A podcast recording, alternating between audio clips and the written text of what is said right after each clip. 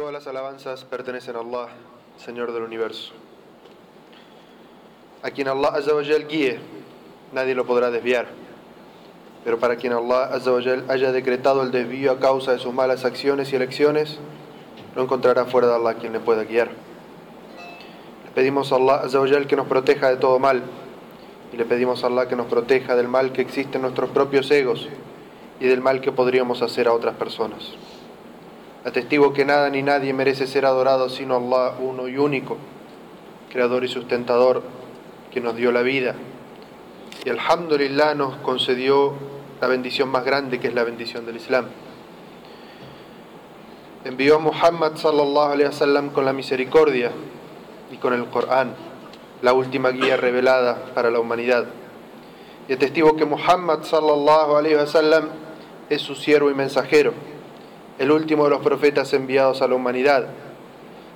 Quien se aferre a la guía de Muhammad sallallahu alaihi wasallam se salva a sí mismo.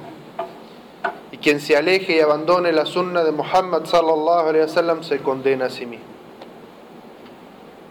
Hermanos y hermanas, vamos a hablar en esta jutba unas reflexiones sobre la acción más importante del musulmán, el salat, la oración. Y es importante reflexionar sobre estos asuntos porque la oración es el asunto fundamental del musulmán. Luego del testimonio de fe, decir la ilaha illallah Muhammad Rasulullah, la primera acción del musulmán, el segundo de los pilares del Islam es el salat. Y por eso tenemos que hablar y reflexionar sobre cómo es nuestro salat, cómo es nuestra sila billah, nuestra relación, nuestra comunicación con Allah cómo es. ¿Estamos cumpliendo correctamente con esto o no? Allah Azawajal dice en el Sagrado Corán, observen la oración prescripta y especialmente la oración de la tarde, cumplen con ella con sometimiento y entrega. Y Allah Azawajal nos narra en el Sagrado Corán un consejo, una historia y nos dice que una de las causas por las cuales el profeta Ismael se ganó la complacencia de Allah y el paraíso es porque dentro de su hogar ordenaba y aconsejaba a su familia establecer el salá y pagar el zakat, dar caridad. Allah dice, y narrales la historia de Ismael mencionada en el libro. Siempre cumplió su palabra, fue profeta y mensajero exhortaba a su familia a realizar la oración y a dar caridad y así obtuvo la complacencia de Allah. Y así Allah nos habla y se dirige a nosotros en el Sagrado Corán y nos dice padres de familia y madres de familia. ¿Quieren ganar la complacencia de Allah y el paraíso? Dos cosas deben ordenar en su casa, establecer en su hogar, el salá y la caridad.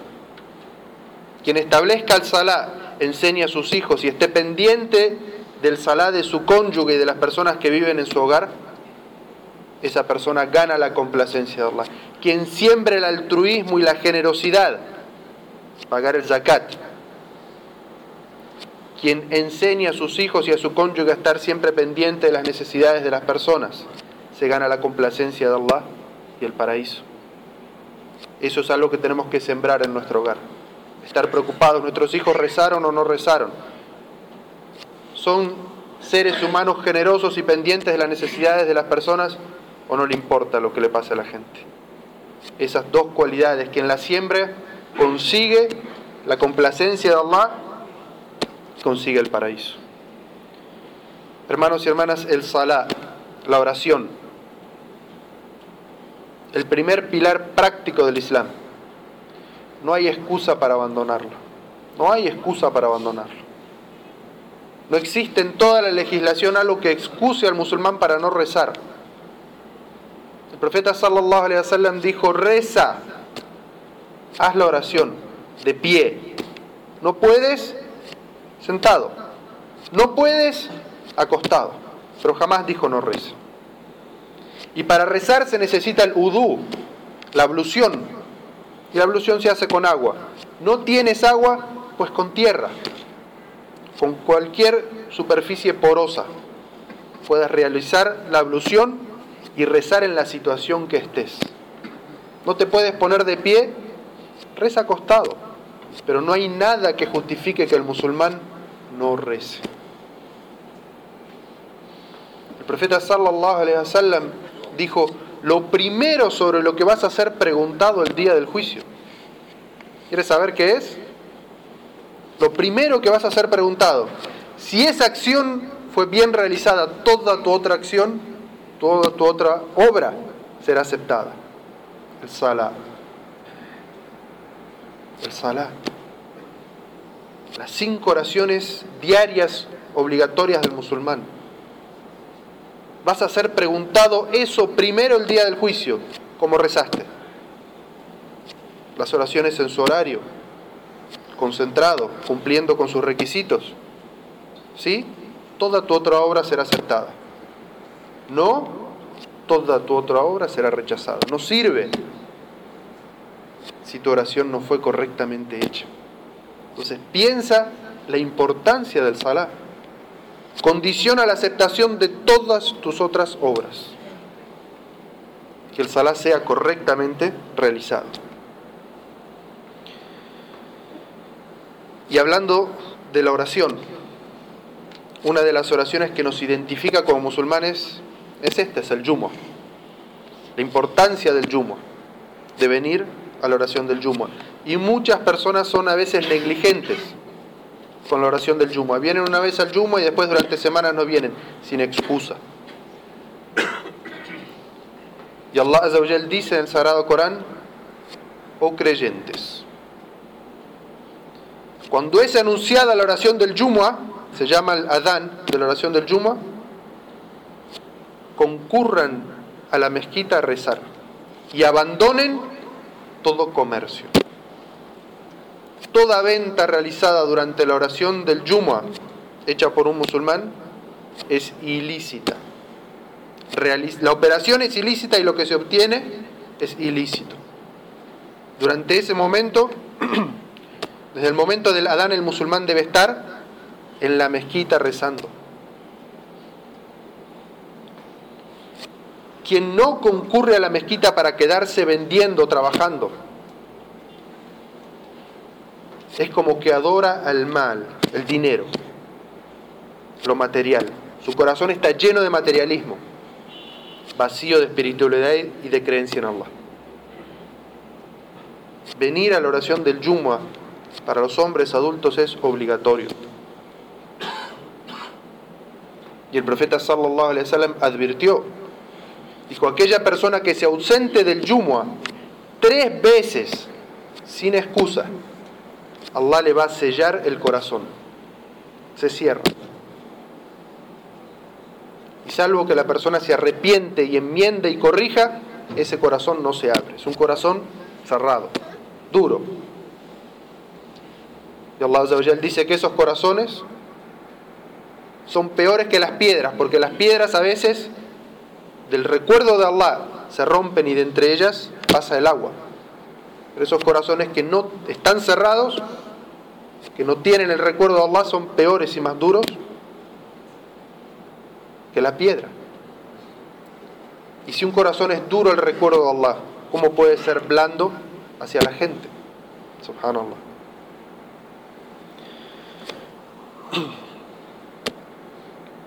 El yumo a esta, nuestra oración, es una oración fundamental.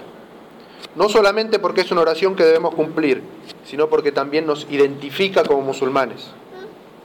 Es nuestro rito de la semana, venir al Salat el Yumo. No sean negligentes. Traigan también a sus esposas. Las mujeres necesitan también reunirse, sentirse que hacen, hacen parte de una comunidad. Así como a ustedes les beneficia escuchar el recuerdo de Allah, a la mujer también les sirve escuchar el recuerdo de Allah para mantener el recuerdo fuerte en su corazón y en su hogar. ¿Quieren una casa en la que se establezca el Salat? Una casa en la que la mujer está preocupada por la religión, tráiganla al Salat del Jumu'ah. Que para el esposo y los hijos también sea un rito, una costumbre, venir al Salat del Jumu'ah. Para que se reviva la fe, el imán en el corazón. Y por Allah que si las que dan vida a nuestro hogar, que son las mujeres, no tienen el recuerdo de Allah, y ustedes están todo el día por fuera del hogar, ¿quién va a llevar la fe a sus casas? ¿Quién va a educar con imán, con fe a sus hijos? Se están equivocando si vienen solos y dejan a sus mujeres y sus hijos en su casa. Esta es la casa de Allah. Las esposas del profeta sallallahu alaihi wasallam y las compañeras del profeta sallallahu alaihi wasallam presenciaban el Jumu'ah.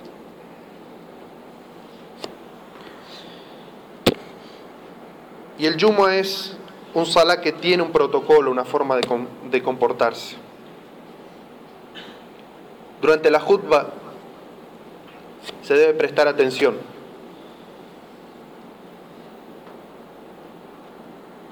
Y el profeta sallallahu alaihi wasallam dijo, quien hable durante la khutbah, así sea para llamar la atención a su compañero, el que esté al lado, ha perdido su yumo, la recompensa del yumo. Desde el momento que el imán sube para dar la khutbah, se debe prestar plena atención. Porque el, el a diferencia del Dhuhr, no son cuatro rakat, son dos rakat y dos jutbas. La primera y la segunda jutba. Eso completa la oración. Quien solamente hace las dos rakas, su oración está incompleta. Es parte de este rito escuchar las dos jutbas y hacer las dos rakat. Y el profeta sallallahu alaihi wasallam dijo, quien habla ha perdido la recompensa. Y los sabios dicen en la actualidad, lo mismo es revisar el celular. Si me llegó un email, me llegó un mensaje, un pin, es lo mismo. Se distrae de la jutba. No se puede responder mensajes de texto durante la jutba. No se puede saludar. Quien entre a la mezquita debe entrar en silencio, hacer sus dos rakat y sentarse. No debe saludar a la gente, ni debe saludar con el salam a quien se siente al lado. Es el momento de la concentración. Cada uno de ustedes escuchando el recuerdo de Allah.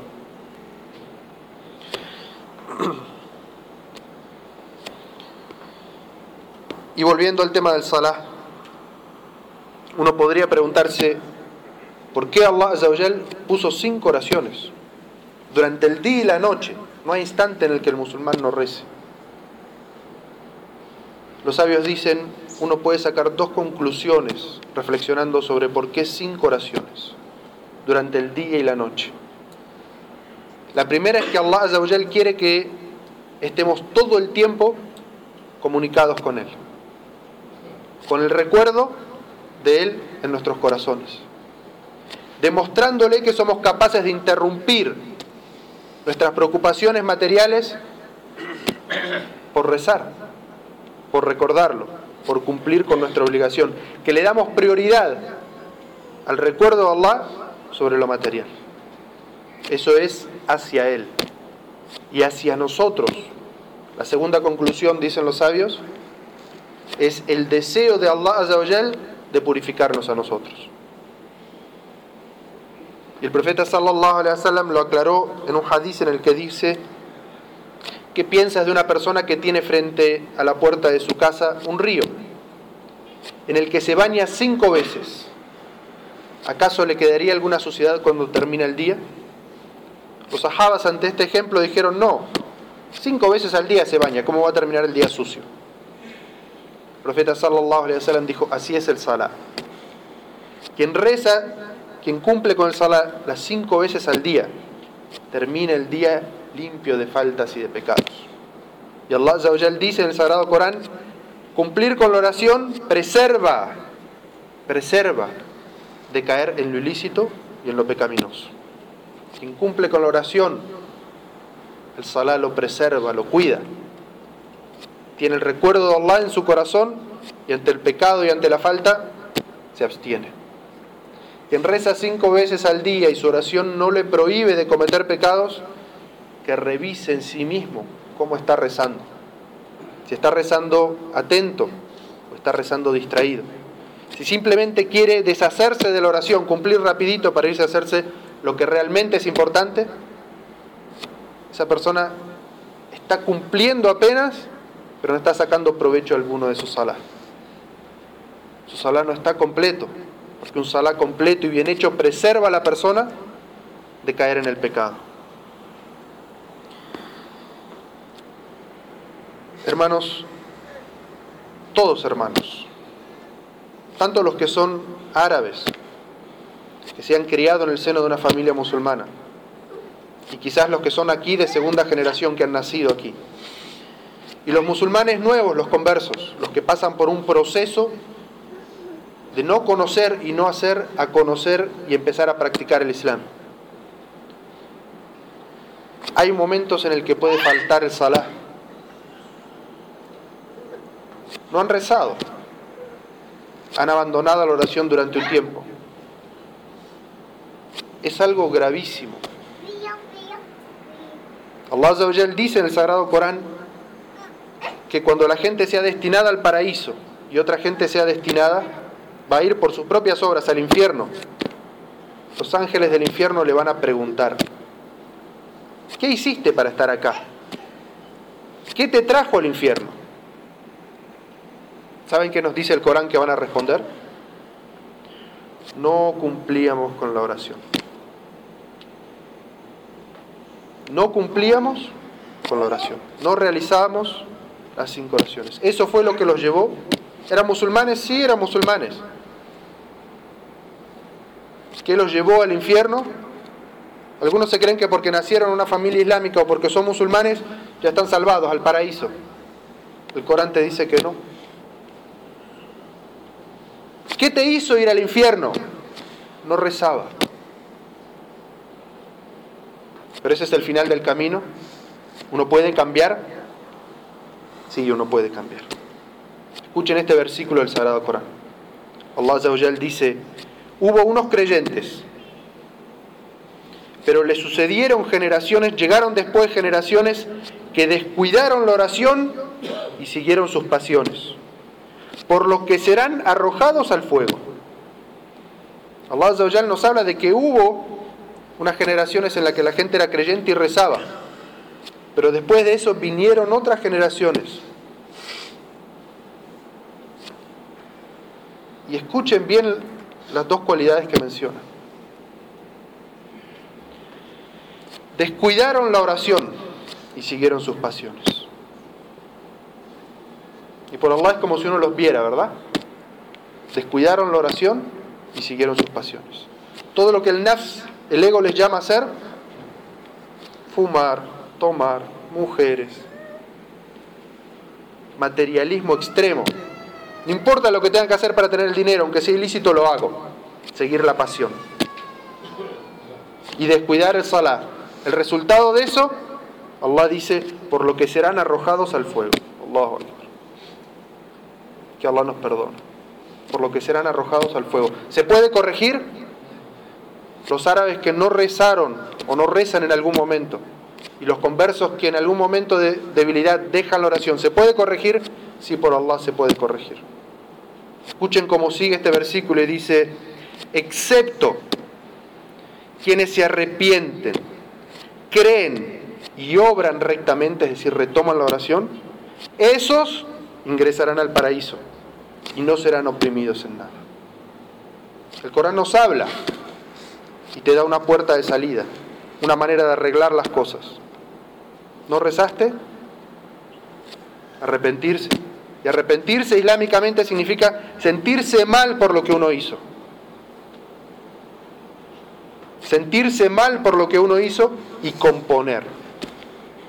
Prometerse hacer las cosas correctamente y no solamente prometerse, sino hacer todo lo que esté al alcance de uno para corregirlo. Aquellos que se arrepienten, creen y obran rectamente. Esos serán ingresados al paraíso. Entonces, quien haya abandonado la oración puede corregir. Y el profeta sallallahu alaihi wasallam dijo que haga llegar de mí el presente al ausente. Ustedes están aquí hoy escuchan. y es como si nosotros estuviéramos hablando a la gente que no reza y la gente que no reza no está aquí. El sheikh dice, esta no es toda la comunidad de Barranquilla. ¿Dónde están? Son los que no rezan, ¿verdad? Los que no vienen al yumo. Entonces, ustedes que están presentes, transmitan esto al ausente. El profeta sallallahu alaihi wasallam fue mandado como admonestador y albriciador. Amonestador, el que habla con dureza, el que expone las faltas, el que dice las cosas como son, severamente. Y el albriciador, el que abre la puerta de una solución, el que dice con palabras suaves cómo corregir las cosas. Todos podemos conocer a alguien que no reza. Tienen ustedes esa misión. Llevar con palabras de severidad y advertir al que no reza, pero abrirle la puerta, como este haya, de que vuelva a rezar. Que, se arrepiente, que quien se arrepiente, cree y vuelve a rezar, Allah le va a abrir las puertas del paraíso.